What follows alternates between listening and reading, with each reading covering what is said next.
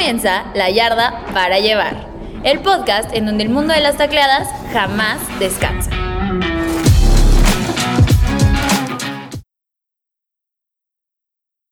Buenos días, sean todos bienvenidos. Bueno, buenos días, tardes, noches, a la hora que nos estén escuchando en nuestro primer episodio de La Yarda para Llevar. Ahorita vamos a explicar un poquito sobre de qué se va a tratar este nuevo formato que tenemos para el programa. No significa que vamos a dejar de tener programa en vivo porque lo seguiremos teniendo a lo largo de este semestre de agosto, diciembre del 2022. Vamos a seguir los viernes a la una de la tarde a través de Frecuencia Semi, nuestro Facebook Live. Yo soy Manolo Rivera y me acompaña como siempre nuestra gran experta en emparrillados, Mafer Leiva. ¿Cómo estás, Maf? Hola Manolo, muy contenta de estar inaugurando este primer episodio de La Yarda para Llevar. Como bien dijiste, vamos a seguir saliendo en vivo, pero este es un espacio como extra porque ya sabemos que el mundo del fútbol americano es enorme y sobre todo las noticias nunca nos dejan descansar. Por supuesto, el mundo del fútbol americano, en especial este semestre, requiere muchísima, muchísima información y pues una hora a la semana por supuesto que no nos da. Así que nos van a poder escuchar cada vez más con unos análisis más profundos. Esta va a ser la dinámica.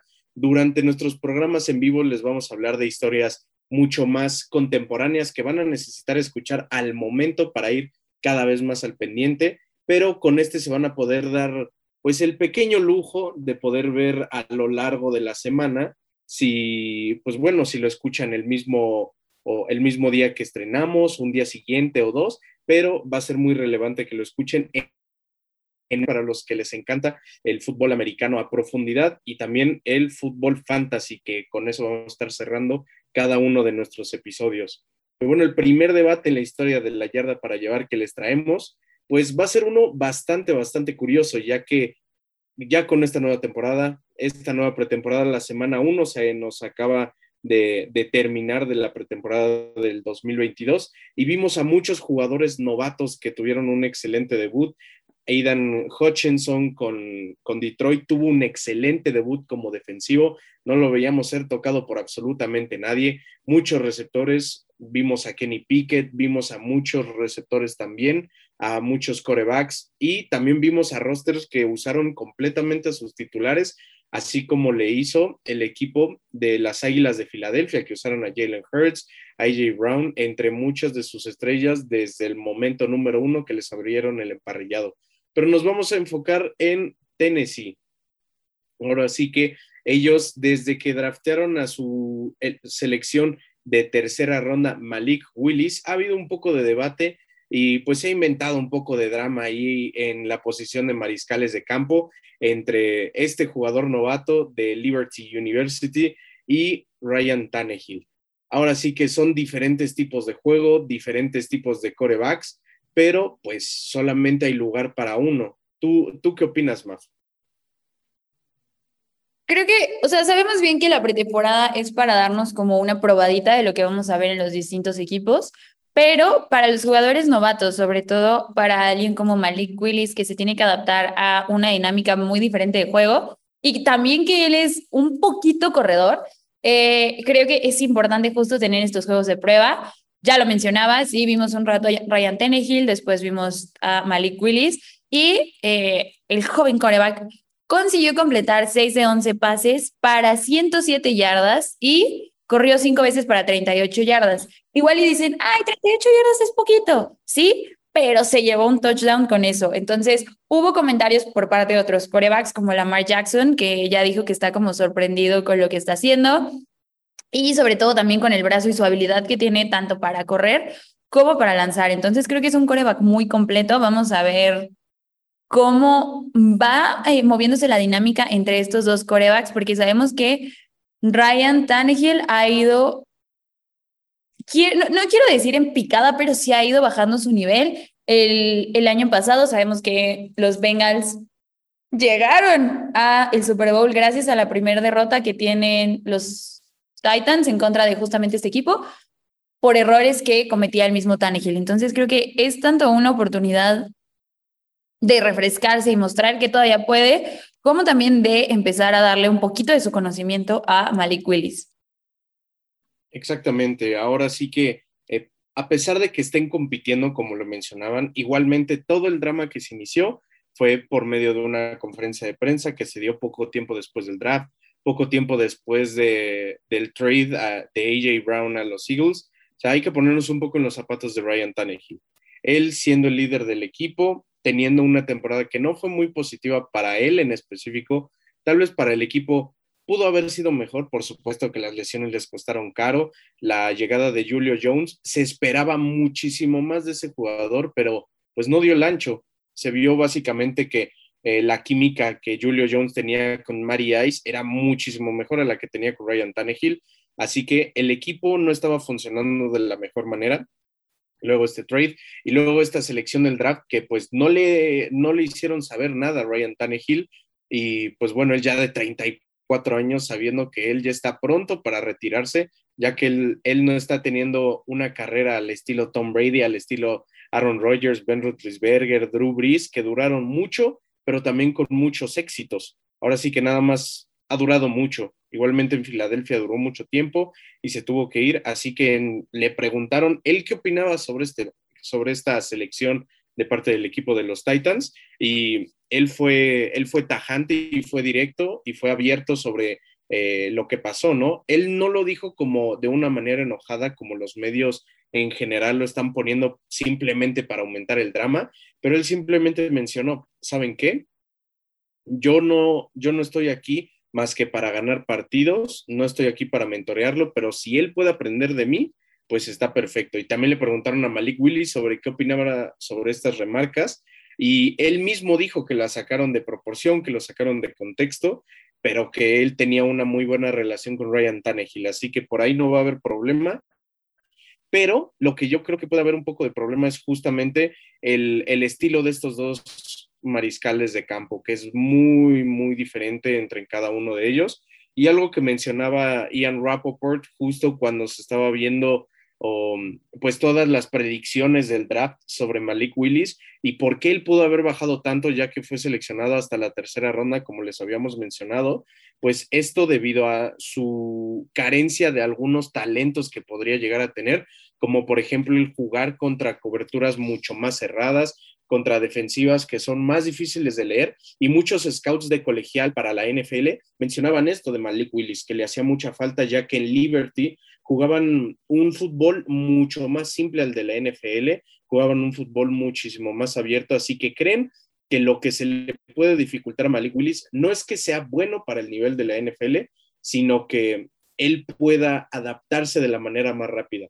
Ahora sí que la pregunta caería sobre el coach Ravel, si él sería lo suficientemente paciente para poder esperar a que se desarrolle o si ya le surge un nuevo coreback. Creo que justo ese va a ser el tema esta temporada. Y más que nada va a ser cómo vamos a ver la rotación entre estos dos corebacks, porque sí, Ryan Tannehill igual y todavía tiene algo que dar en el equipo, eso no lo dudo, sobre todo porque este año ya se comprometió con el papel de liderazgo, pero creo que también es importante aquí mencionar que ha habido transiciones muy buenas, como fue la de Patrick Mahomes, que no se notó tanto cuando hicieron el cambio de eh, cuando jugaba Patrick de, antes del coreback y después de, eh, de, Patrick Mahomes. Sucedió también en las Águilas, cuando lo hicieron con Carson Wentz y Jalen Hurts, que no se vio tan dañada en la ofensiva. Pero tenemos también los casos em, desastrosos, como lo fue el de Dolphins, que vimos que no pudieron terminar de desarrollar a Tua porque sabían que si empezaba a fallar iba a entrar Fitzmagic y no lo dejaban calarse. Entonces creo que aquí va a ser clave que tanta paciencia le llegue a tener el coach Bravel y en general la ofensiva para dejar que se desarrolle y que no esperen que el proceso se cumpla en dos semanas de juego. Sí creo, eso sí, que va a empezar como titular Ryan Tannehill y ya después le irán dando oportunidades o alguno que otro eh, alguna que otra oportunidad de estar jugando en cuartos que ya estén más definidos. Por supuesto, justo ahora que mencionaba los diferentes ejemplos de transiciones, pues podrían llevar el mismo modelo que se llevó entre Joe Flaco y Lamar Jackson en los Ravens de Baltimore, eh, que igualmente Joe Flaco ya estaba bajando mucho de nivel, seguía siendo Joe Flaco, pero no estaba, no estaba dando su mejor fútbol, pero aún así él llegó a ser el titular hasta que se lesionó entró Malik Willis y de ahí se, digo, perdón, entró Lamar Jackson y de ahí se apoderó del equipo. Y pues véanlo ahora, ya, ya ha tenido muy buenas contiendas, ha tenido ya un MVP, así que pues podría ser, es el futuro de Malik Willis o también podríamos estar totalmente equivocados como con muchos jugadores que se cree que van a llegar a ser el siguiente Tom Brady, el siguiente Patrick Mahomes, pero no llegan absolutamente nada. Así que esa puede ser la mayor preocupación que puedan tener los Titans, pero este diamante en bruto lo tienen que cultivar y lo tienen que cuidar como si el futuro del equipo dependiera de ello y pues de eso depende. Bueno, con eso terminamos este primer debate y nos vamos a pasar un poquito a analizar cómo estuvo la acción en la primera semana de la pretemporada de todos los abanderados aztecas dentro de la NFL. Ya tenemos a varios. Antes, hace unos dos, tres añitos nada más teníamos a Isaac Alarcón, que pues bueno, hablaremos un poco de él. Ya tenemos a Alfredo Gutiérrez y también tenemos a uno que otro jugadorcillo por ahí que teníamos olvidado como Luis Pérez, que pues bueno, yo no escuchaba ese nombre desde el 2018 y también un pequeño paréntesis, no vamos a mencionar a los jugadores que son nacidos americanos con ascendencia mexicana para pues mantenerlo un poquito más en, en territorio mexicano, ¿no? Y para hablar un poco de este nacionalismo que por más que muchos son de familias mexicanas, puede que no se sienta igual el, no tanto el logro, pero también la representación que podemos llegar como mexicanos ahí en la liga. Igualmente vamos a poder mencionar un jugador del que yo tenía muchas expectativas, que era Jonathan Garibay, que le mandamos un fuerte saludo, ya que él con los Cowboys estaba probando, estaba dentro de la competencia para ser el pateador titular, pero antes del primer partido de la pretemporada, si no mal recuerdo, dos o tres días antes, fue, fue cortado del equipo para que los Cowboys pudieran firmar una vez más a Brett Maher a pesar de su, pues, de su desempeño promedio. Así que, Maf, tú, tú dime cómo viste a nuestros, a nuestros compatriotas dentro de, de la NFL en esta pretemporada. Creo que ambos han estado haciendo un muy buen trabajo, sobre todo Isaac Alarcón, que tuvo eh, el primer partido, a pesar de que perdieron en contra de los Broncos. No se habló mucho del gran trabajo que hizo Isaac, porque permitió cero presiones a el coreback en 18 jugadas de pase. Entonces, de todos los dineros de los Dallas Cowboys, tuvo la mejor calificación. Estuvo en 22 jugadas y pues imagínense, nada más en 18, no, de perdón, perdón, de 22 jugadas en 18 no permitió que presionaran al coreback. Entonces, habla bastante bien del nivel que trae. Está trabajando muy duro, sobre todo sabemos que la posición de liniero ofensivo es muy dura, muy golpeada y siempre hay errores chiquitos, entonces el hecho de que haya podido salir adelante en ese primer partido de pretemporada habla muy bien de lo que podríamos estar viendo de este mexicano en un futuro. Claro, a mí también me gustó mucho su desempeño. Sí, este partido para los Cowboys fue para olvidarse en general, más que nada los castigos, pero también muchos de los 18 castigos que llegaron de, parte de los Cowboys fueron de la línea ofensiva y uno de ellos de su primera pick del draft del, del Gary izquierdo Tyler Smith, justo casi casi su primera jugada, su primer gran, gran bloqueo, su primer castigo. Y algo que a mí me sorprendió fue ver tan tarde en el partido Isaac Alarcón. Yo me lo esperaba ver en el segundo, tercer cuarto, después de las declaraciones que ha hecho McCarthy, después de la longevidad que ya tiene, que son al menos dos años, a pesar de ser en el equipo de práctica, él ya conoce el sistema, él ya conoce a este equipo, tanto el titular como a las reservas, como el equipo de práctica, porque lo hemos visto en diferentes circunstancias practicar con absolutamente todos, siendo mentorado por Lael Collins, por Tyron Smith, y esta temporada ha sido, bueno, esta pretemporada ha sido clave para Isaac Alarcón, que ya no solamente está practicando en una sola posición, sino es que en dos, ya está de gar y de tackle izquierdo estas dos posiciones, él lo ha mencionado que son muy diferentes a pesar de estar a medio metro de distancia, a 30 centímetros de distancia, pero tienen una tarea muy, muy diferente. Y vemos que ya el fuerte Isaac Alarcón se ha vuelto a ser tackle izquierdo y también se ha vuelto en proteger el lado débil de, del coreback, el lado ciego, Y sí, como menciona Maf, no hubo ni una sola presión.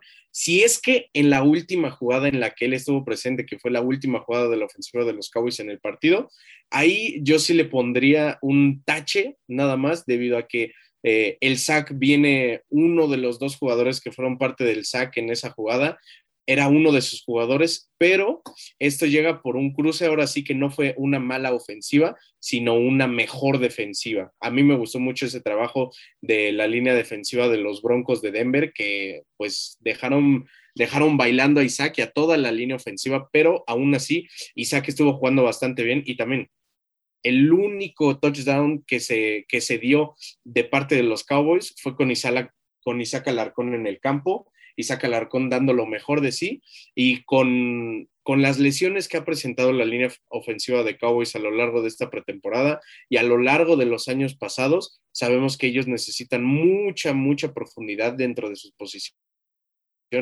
Y yo recuerdo en la primera vez que vimos a Isaac Alarcón en un emparrillado del NFL, como siempre lo echaban para atrás, muchísimo lo echaban para atrás, lo echaban para atrás, pero ya lo vemos bien plantado, ya lo vemos como un jugador serio que, pues de una manera verdadera se está peleando un lugar.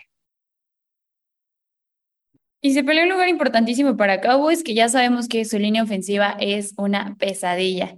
También por ahí veíamos a Alfredo Gutiérrez, o mencionabas al inicio, él no tuvo la oportunidad de saltar al campo ahora en el partido que tuvieron los 49ers contra los Packers, pero lo que sí, y fue de por lo que se estuvo hablando, es justo que portó en su casco de de la NFL las dos banderas, tanto la americana como la mexicana, que tiende a ser como sorpresa porque se supone que no se debe, eh, bueno, el código de vestimenta obliga a los jugadores a usar los mismos emblemas. Entonces, coloca del lado izquierdo la bandera de México, la de Estados Unidos, y del otro la de la NFL. Se veía muy padre el casco, pero sí ahí llamó la atención. Alfredo Gutiérrez sigue peleando su lugar para poder entrar ahorita en pretemporada y se está terminando de preparar. Entonces creo que puede seguir el, el ejemplo de, de Isaac Alarcón, que están eh, no en la misma posición, pero pues sí en la misma unidad.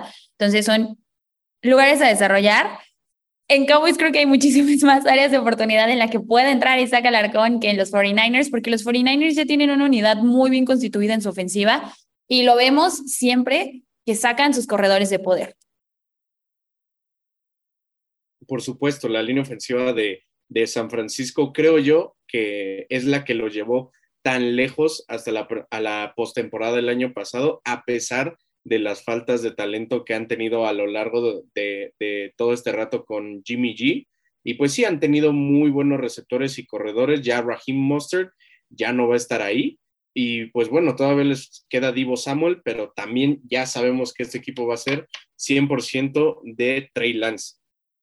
Queda mucho por ver, pero o Alfredo Gutiérrez, él, él necesita ver el campo para también poder madurar, ¿no? Para poder darse, darse a conocer y darle a entender no solo al equipo, pero a la NFL, que él busca estar ahí para quedarse.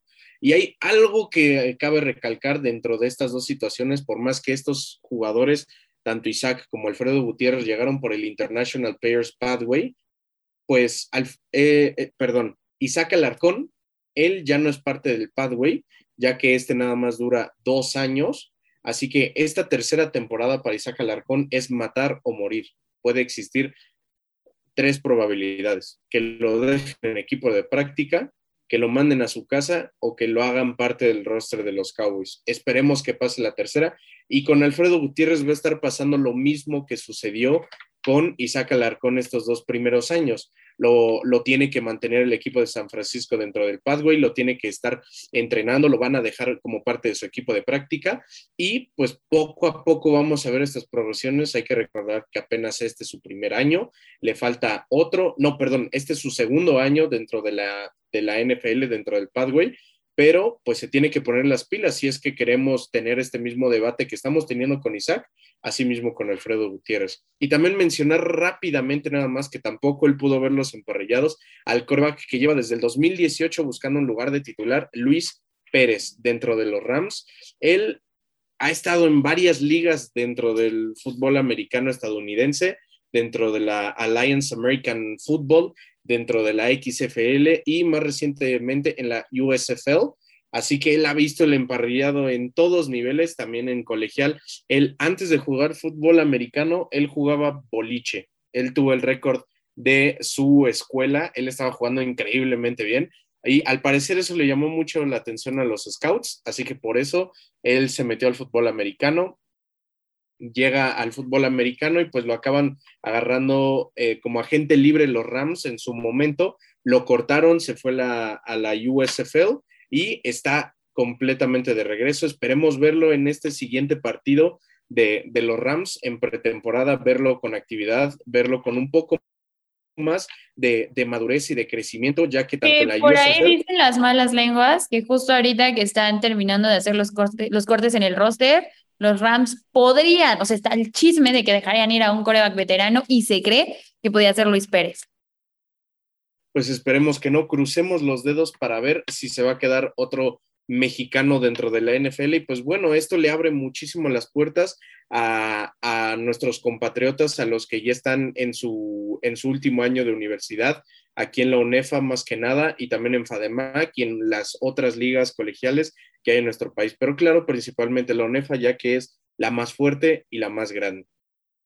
Y bueno, pasando a otro último tema, como les prometimos, vamos a iniciar un poco del análisis de fantasy y también se preguntarán, ¿por qué lo empezaremos en pretemporada si todavía no nadie hace sus drafts, si no hemos visto completamente a los jugadores novatos? Pues bueno, como este es el primer episodio, yo creo que sería muy bueno darles unas cuantas recomendaciones sobre cómo draftear, en dónde es más conveniente draftear, ya que hay muchísimas aplicaciones gratuitas de paga, etcétera, etcétera. No sé, por ejemplo, nosotros que hacemos nuestro draft de manera interna en la yarda y en la yarda para llevar, pues usamos la, página oficial de la, de la NFL. Es una excelente plataforma en la que puedes hacer tu draft con diferentes amigos, diferentes ligas en diferentes momentos. Pero Mac, tú, tú cuéntame, ¿tú cuál crees que sea la mejor primer pick? ¿Un coreback, un receptor, la defensa o ya el pateador?